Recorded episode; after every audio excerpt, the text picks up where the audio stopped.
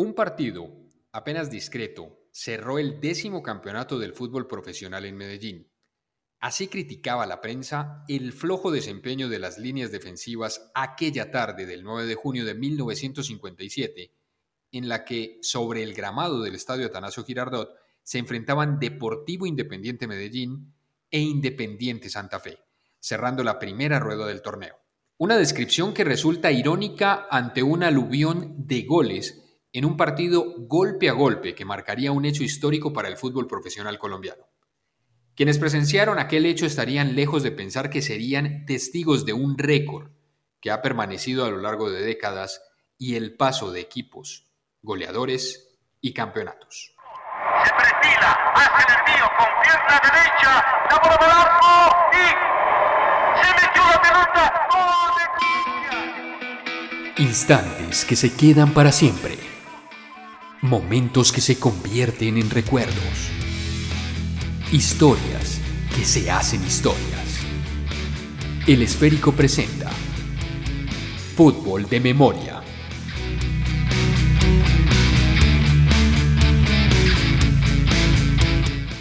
Saludamos a los aficionados, a los que juegan todavía en alguna cancha de barrio, a los que aún ven y escuchan el fútbol desde el recuerdo. Esto es Fútbol de Memoria del equipo de El Esférico.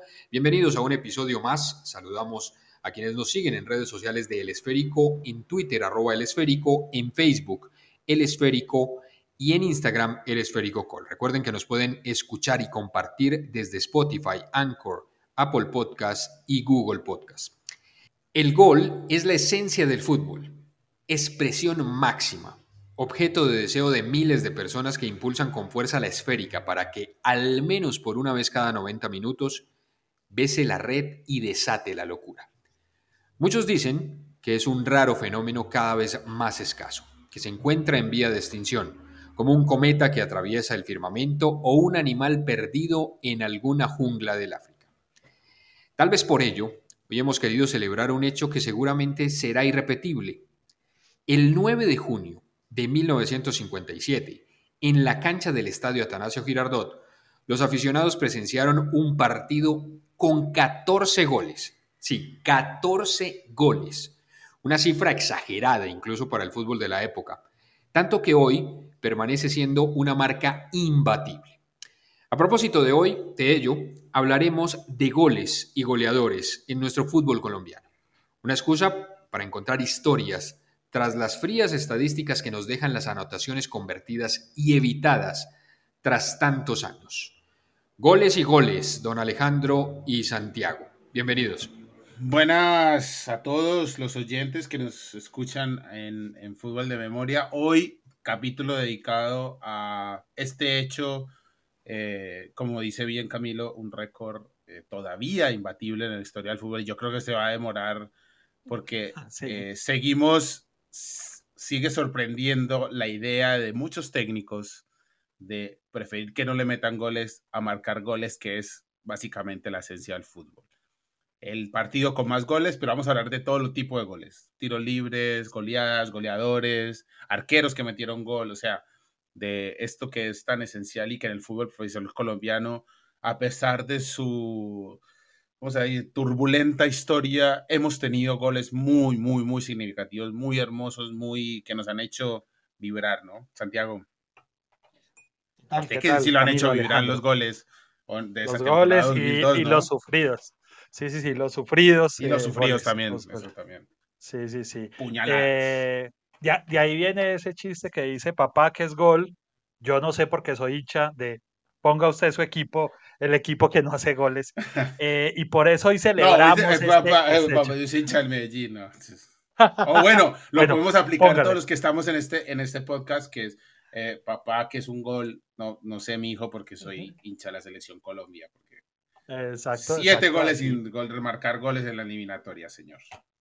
Creo que lo, sufrimos y por eso hoy quisimos hacer este, este pequeño homenaje que les puede sonar raro a un partido cualquiera eh, del 9 de junio del 57 en el, pues eh, pocos años antes inaugurado Estadio Atanasio Girardot, eh, ya jugaba Medellín Nacional ahí y el Independiente Medellín gana Alejandro 9 a 5 a Independiente Santa Fe.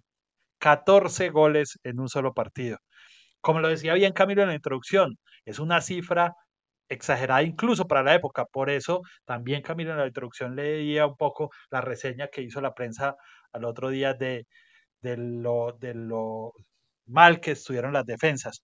Para empezar, una de las razones puede ser que la defensa del Medellín estaba un poco eh, menguada porque algunos eh, jugadores colombianos estaban en, las eliminatorias o, para la Copa del Mundo o un, seleccionado que estaban haciendo y su back centro estrella, Ayala, tenía un desgarre muscular. Eh, digamos, Medellín en, en, aquel torneo era el equipo líder, un equipo fuerte, Recordemos que en ese torneo solo ah, perdió dos partidos. A esa altura solo había perdido con Boca Juniors de Cali un partido. Eh, un torneo que, contó aquella vez con 12 equipos, eh, porque el Club Libertad de Barranquilla desapareció justo. Se, se dividió en dos el torneo. Eh, Unión Magdalena, Medellín Nacional, Pereira Quindío y Tolima, estuvieron en la América, Boca, Caramanga, Cúcuta, Millares y Santa Fe en el segundo. Eh, eh, esa era la, primera parte del torneo eh, y cerraba con este partido que enfrentaba un Santa Fe que iba mejorando. Y digamos, para la historia, Alejandro, hay una curiosidad en este torneo. Primero terminó el 58, como ya lo hemos dicho acá. Sí, ya hemos, dicho, ya hemos contado que este torneo empieza y termina en otro año. En el 57. Fue la segunda estrella de Medellín que por muchos años se demoró pero si uno va después de la reclasificación, eh, los últimos de, la junta, digamos, de los dos torneos al final, después de, los hexagonales y, de los que hubo, los tres equipos coleros fueron Millonarios, América y Nacional. O sea, hoy eso parece también una cosa tan imposible como un partido con 14 goles. De otro país de otro, de otro universo. Pero bueno, hagamos un, hagamos hagamos, hagamos una pequeña, pequeño repaso, porque me parece importante, tal vez porque a nosotros, eh, bueno, a, a, uno de estos jugadores lo conocimos en persona. Eh, pero una de las estrellas, claro. Esa la estrella, la estrella, digamos. Pero, la estrella del Medellín. Digamos la formación, digamos la formación.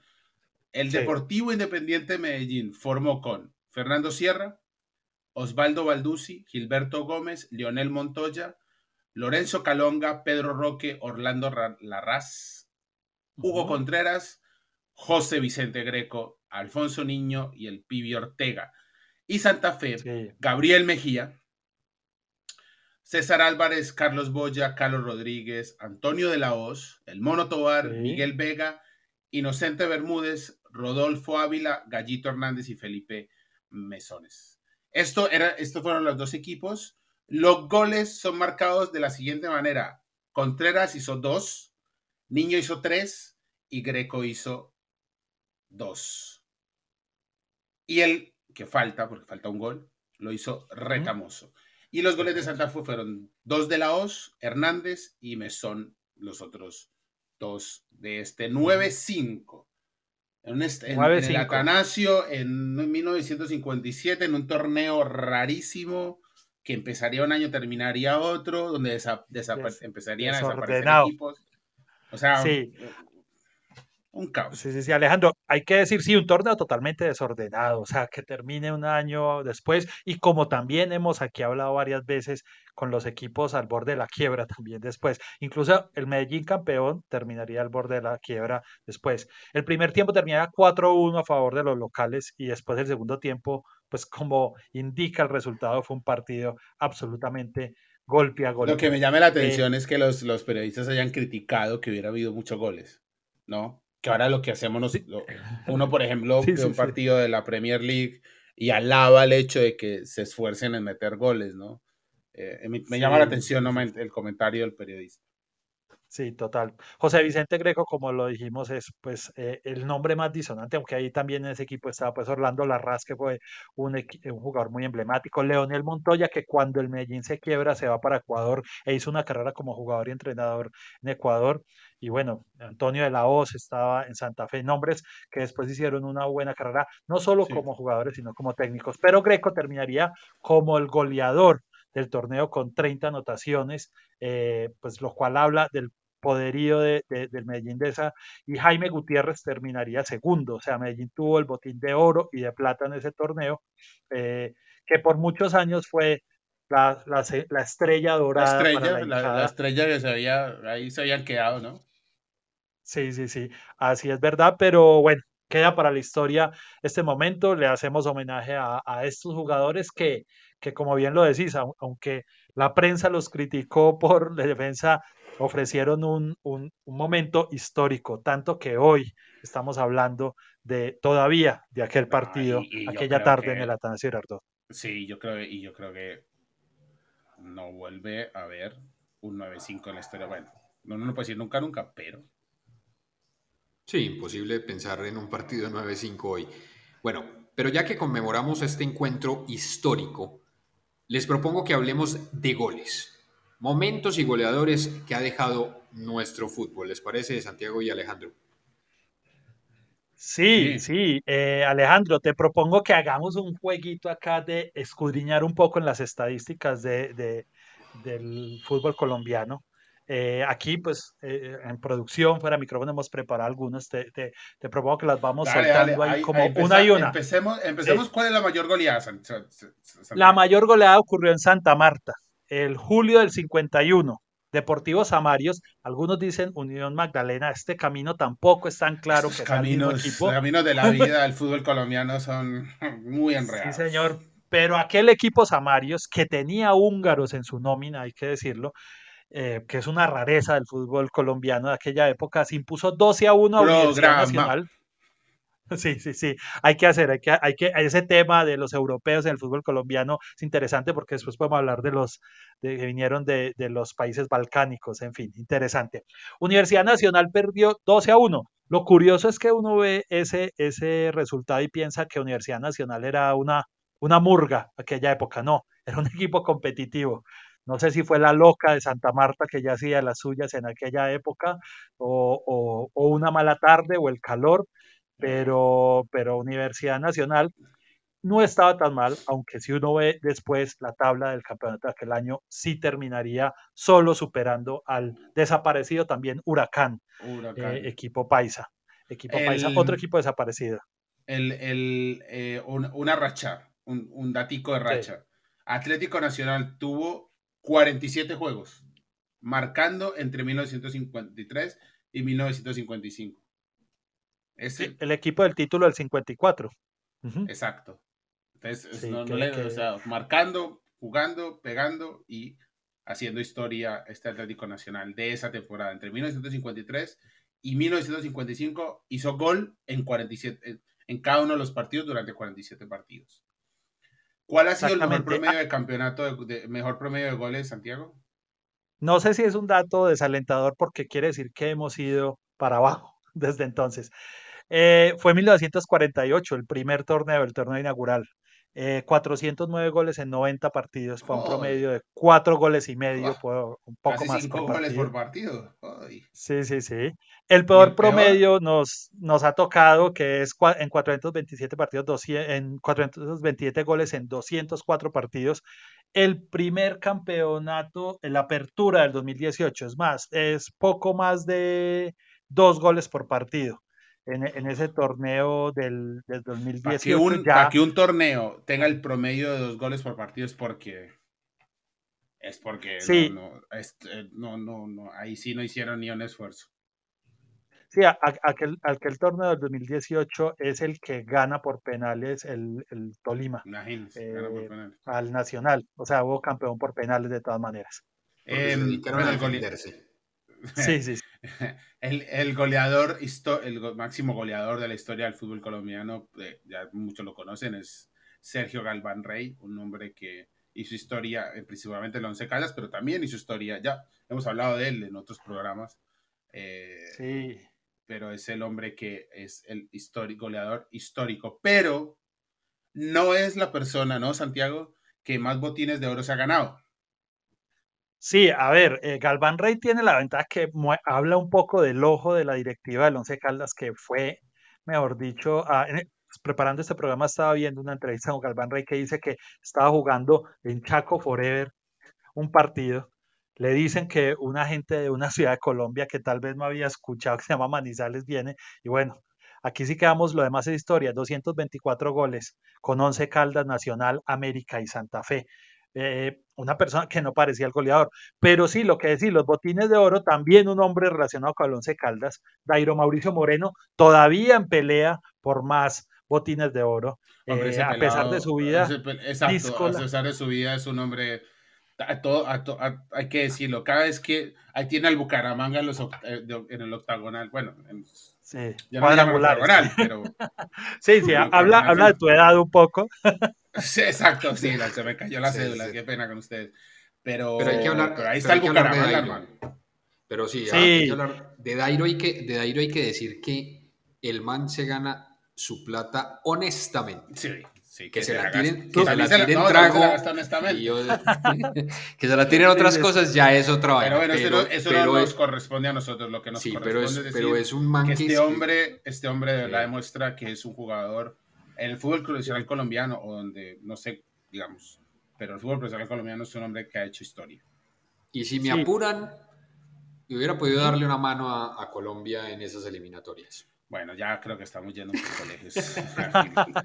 Pero sí creo, sí creo que pudo haberle dado eh, la mano a algunos equipos grandes que por su pasado no quisieron, pues ha sido pública la discusión de que América estuvo a punto e incluso Millonarios, que es un equipo que juega muy bien, el Millonarios del 2022 eh, es un equipo que juega muy bien, pero que le falta gol y que creo que Dairo lo pondría a otro nivel, pero en fin. Ya lo pasado pasado tiene seis botines de oro, señores. 2007, segundo Seis semestre, botines, con muy 11 bueno. Caldas, 16 goles. 2010, segundo semestre, 16 goles con el Caldas. 2013, segundo semestre, 16 goles con el 11 Caldas. 2014, primer semestre ya está con Millonarios, 13 goles. Y los dos restantes con Atlético Nacional en la campaña del doble campeonato del 2017. Eh, no, perdón, del 2017 que, que estuvo eh, ahí y que salió también en una, en una pelea. Pero El- honor lo comparte con un hombre que hace algo titánico realmente, porque si es. Dairo lo hace Ese es con otro que hay que diferentes hacerle equipos, capítulo aparte. A este señor que vamos a el hablar. hay señor Germán Ezequiel Cano Recalde, eh, surgido de Lanús, del equipo eh, Grana de- del Gran Buenos Aires, mm, eh, digamos, llegó aquí también a Pereira sin mucho cartel. eh, estuvo, después de estar en el Pereira, se fue para Nacional de Paraguay, tampoco tuvo mucho cartel. Y él mismo lo reconoce, aunque ahora eh, en las últimas temporadas ha hecho grandes partidos y grandes eh, presencias en, e- en la red rival con los equipos de Río de Janeiro, Vasco y, y Fluminense, su lugar en el mundo ha sido el Medellín. El ¿Y por el qué, digamos, es una- de Medellín. Sí, ah, porque ha sido una gran obra, porque realmente no le ha tocado unos equipos que le permitan lucirse. O algunos dirán, tal vez por eso, porque el equipo estaba diseñado, diseñado para él. Pero le, le dio en unas cuantas temporadas para batir a, a- hombres como los que acabamos de mencionar, José Vicente Greco eh, o a Carlos Castro y convertirse en el goleador histórico del equipo, ganando los botines de oro de 2002 segundo semestre, a pesar de que estuvo lesionado en las finales. Esta vez que, que el equipo de Bolillo, que quedó subcampeón, y un equipo muy limitado, hizo 12 goles. En 2014, segundo semestre, 16 goles. 2018, primer semestre, 12 goles. 2018, segundo. Aquí ya son consecutivos. 2019, primer semestre. O sea, fue dos años consecutivos el mayor goleador, siendo la del 2019, primer semestre. No, pero es que 21 haga el conteo, haga el conteo, Santiago. Es que ahí nomás eso- en esos dos años hizo 32 goles en uno y 34 en, el, Sí. en el siguiente. O sea, es, es, es tremendo lo de ese tipo. O sea, 34 goles marcaba el Rambo, el Rambo Sosa cuando se jugaba el año Sí. completo. O sea, Ah, hay, Ah, bestia. Das aquí, das aquí una cosa curiosa, que Medellín es un equipo que no ha quedado tantas veces campeón, pero que es, es de los equipos que más botines de oro ha tenido. O sea, ha tenido buenos goleadores en su historia. Es- El último es Cano, que promete eh, terminar su carrera. Vamos a ver si le da eh, la edad en el Independiente Medellín. Entonces esta historia puede continuar. Bueno, pero tenemos más goles, porque hay más equipos Sí. y hay más jugadores. El otro datico, otro datico aquí pequeño. El jugador que tiene más goles en un solo equipo. O sea, ya dijimos que Ujú. Sergio Galván es el, el- el- el de más goles en la historia del fútbol colombiano, pero son con Sí. cuatro equipos. Germán Cano, seis veces con el DIM, pero aún así no le alcanza para igualar la marca de una leyenda absoluta del fútbol colombiano, que es Anthony, el Pipa de Ávila, que hizo 175 goles con América. Y, y también, y, y, pasamos aquí a otro datico, que ya lo hemos dado en alguna parte, que es el em, Anthony de Ávila, es el jugador que con más años ha marcado un gol en la historia del fútbol profesional colombiano, con 46 años, señores. En 2009 marcó, en esa temporada hizo dos goles, ¿no? Todo entendido. Eh, sí, un regreso que, que, tuvo ahí, digamos, más simbólico, pero sí. Y, y, es el jugador, pero esto no tiene que ver con goles, pero lo vamos a decir porque es una absoluta leyenda, es el jugador colombiano, el jugador dentro del fútbol profesional colombiano con mayor número de estrellas, ocho, todas con su amadísimo deportivo. Ahorita está viviendo una situación complicada legal. Esperemos que sea lo mejor para quien sea. Pero bueno, esto creo que no le quita lo, lo, leyenda que fue. Sí, sí, sí. Eh, sí, el Pipa de Ávila, a pesar de ser Samario, hay que decir que hizo su carrera eh, eh, en el América de Cali y su apostolado. espacio. Eso era más que un apostolado. Sí, se abrió, se abrió su espacio en, en, un equipo que podía contratar realmente una selección de Sudamérica, que también hemos hablado de él y el Pipa es una leyenda y que también se abrió en una selección Colombia Espacio. Hablemos aquí de eh, goleadores que hayan hecho varios goles por partido. Le propongo que vamos al récord que es seis goles en un partido. Esto también es difícil que vuelva a pasar. Lo dice el señor, el argentino Alfredo Castillo de Millonarios en el 5 de septiembre del 48, el primer torneo. Medellín 3, Millonarios 7 aquellas épocas en que iniciaba un poco el dorado que hemos hablado de él, donde Millonarios realmente se paseaba por todo, por todo el país. Y, y el señor Julio C. Heller, que es un samario eh, de, perdón, un húngaro de samarios, de lo que hablamos ahora, de que entraremos en detalle posteriormente, 28 de julio del 51, en este partido que reseñamos como la principal goleada, Samarios 12, Universidad 1, hizo seis goles, o sea, el 50% fue de un mismo jugador. Bueno, aquí queremos hacer otra, eh, otra pequeña marca, otra vez Sergio Galván Rey, em, quien tiene además una marca que es que ha marcado cinco goles, cinco goles en tres partidos distintos. La pregunta que yo me hago es, cuando uno marca cinco goles, ¿qué le entregan? ¿El pito del árbitro? ¿El balón y el pito del árbitro? Porque cuando hace tres es el balón. Cuando hace cinco, se, puede llevar la red para la casa. La, red, ¿no? hay, algo, porque es como, como que es que cinco. Bueno, eh, tres veces lo hizo en 11 Caldas, 7 Cúcuta 0, el 12 de enero de 1997. 11 Caldas 6, América 0, el 29 de abril de 1999. Imagínese eso. Y otra vez le clavó 6 a. hizo 5, pero Nacional le clavó 6 al América el 21 de mayo de 2006. Sí, Germán Hermenegildo Antón, un jugador de Santa Fe, hizo cinco veces cuatro goles en un partido. Obviamente jugó entre el, esto fueron en el, entre el 48 y el 49, incluidos eh, uno de ellos en la campaña del Santa Fe campeón, en el primer año del torneo colombiano. Y eh, José María Ferrero de Millonarios tiene ocho tripletas, o sea, ocho, eh, porque la vamos a hablar en inglés, hat trick, y dos póker. Dos póker, ¿cómo se define el, póker, Santiago? Porque eso, cuatro, cuatro goles. Cuatro, goles. ¿no? Sí. Hizo cuatro goles. Sí, sí, sí. En 1967 le marcó tripletas a Quindío, al Tolima, al Medellín, a Santa Fe, Junior, Quindío y al Quindío nuevamente. Y en 1968 le marcó tres a Caldas y en 1969 se los anotó al Cúcuta los dos, sus dos póker o su, sí, sus cuatro goles los marcó en 1968 el Sanfe y otra vez tenga al Quindío. Sí, sí, sí, los, los, los veteranos de finales de los 60 hinchas de Millonarios recordarán la potencia goleadora de este jugador que después para el 70 se iría a, a Cúcuta a, terminar su periplo por el fútbol colombiano. Eh, y digamos ya datos rápidos como para terminar, Alejandro. tripleta más rápida. Tripleta más rápida. Bueno, eh, hay que decir algo, Millonarios está presente en muchos de estos récords de goles, entre otras cosas porque es el equipo que más goles ha anotado en la historia del fútbol colombiano. muchos de ellos logrados en esa época de los 40, donde pues eran absolutos dominadores claramente, y 50.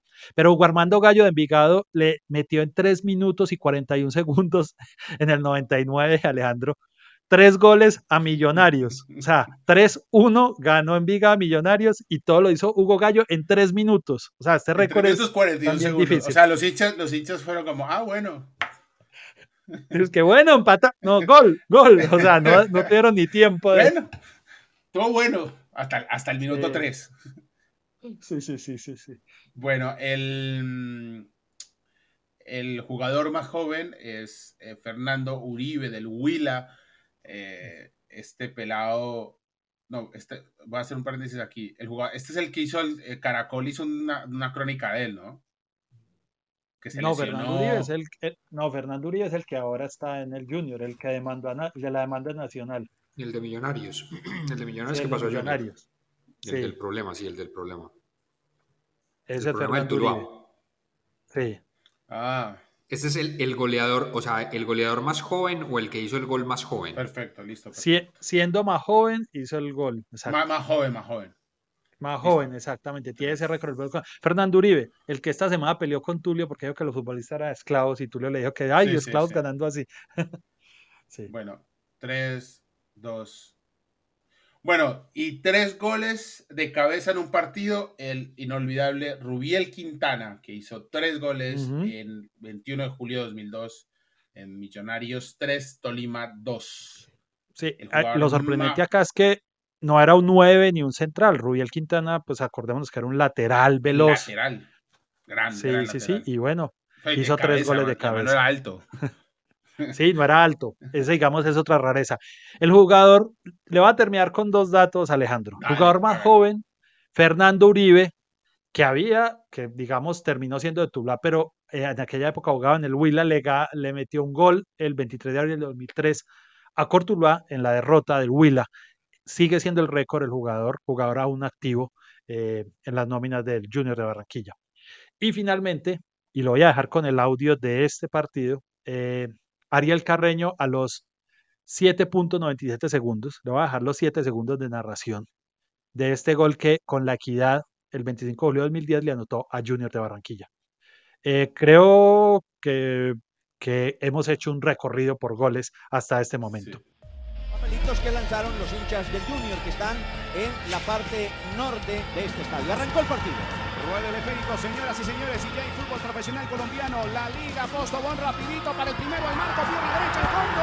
Gol, gol, gol, gol, gol, gol, gol, gol, gol, gol, gol, gol, De Ariel Carreño,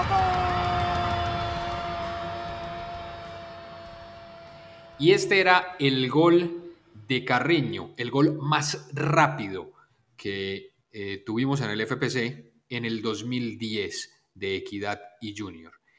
Eh, goles, hay un montón. El recorrido hasta aquí es largo, pero todavía falta mucho. Así que los invitamos para una segunda parte, con goles de porteros, con goles de penales, con goles de tiros libres, con goles que ha habido muchos realmente en el fútbol profesional colombiano. Eh, no se pierdan esa segunda parte de los goles en fútbol de memoria.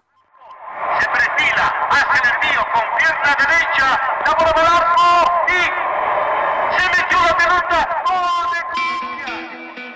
de Instantes que se quedan para siempre. Momentos que se convierten en recuerdos. Historias que se hacen historias. El esférico presenta Fútbol de memoria